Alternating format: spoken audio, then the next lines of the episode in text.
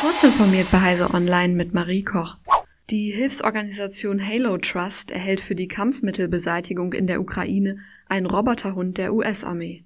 Der Roboterhund Spot von Boston Dynamics soll die Organisation dabei unterstützen, Mörsergranaten und Streumunition der russischen Armee zu räumen. Wie das Magazin Foreign Policy berichtet, habe dies eine mit der Situation vertraute Person erklärt. Die US-Armee stelle einen seiner zwei Roboterhunde Halo Trust zur Verfügung.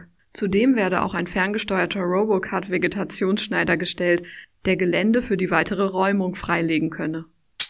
Die Fachhochschule Münster ist Ziel eines Cyberangriffs, der zur Abschaltung etlicher Systeme und des externen Zugangs geführt hat. Alle mit dem Internet verbundenen Systeme der Hochschule wurden daraufhin abgeschaltet. Zunächst hieß es, dass die Prüfungsphase dadurch beeinträchtigt ist. Inzwischen laufen die IT-Systeme und nahezu alle Programme in den Gebäuden der Hochschule weiter. Eine Strafanzeige hat die FH Münster bereits gestellt.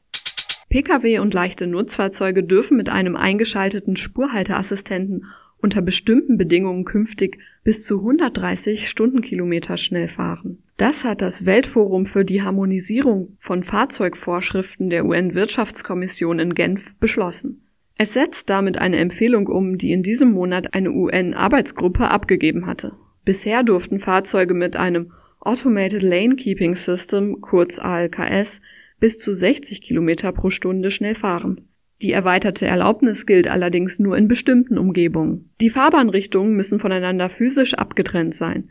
Sie dürfen nicht von Fußgängern oder Radfahrern genutzt werden. Zudem muss der Fahrer das ALKS jederzeit außer Kraft setzen können beziehungsweise vom System dazu aufgefordert werden, die Lenkung selbst zu übernehmen.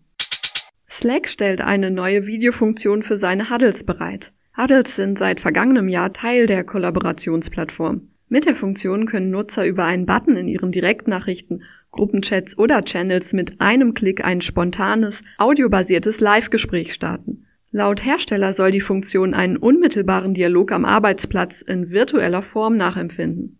Standardmäßig sollen die Meetings weiterhin als reine Audiokonversation in einem minimierten Fenster gestartet werden. Für die Einzel- und Gruppengespräche kann man die Videofunktion anschließend optional aktivieren. Die neuen Funktionen sollen ab Herbst dieses Jahres verfügbar sein.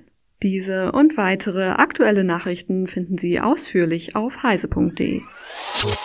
Werbung Dell Technologies bietet Unternehmen End-to-End-IT-Lösungen an, von Laptops, Desktops und Zubehör bis zu Servern, Storage und Netzwerklösungen. Egal über welchen Kanal, auf Dell.de, per Telefon oder auch direkt über WhatsApp, das Dell Technologies Beratungsteam arbeitet direkt mit Ihnen zusammen und geht auf Ihre speziellen Herausforderungen und Bedürfnisse ein. Mehr Informationen auf Dell.de slash kmu-beratung.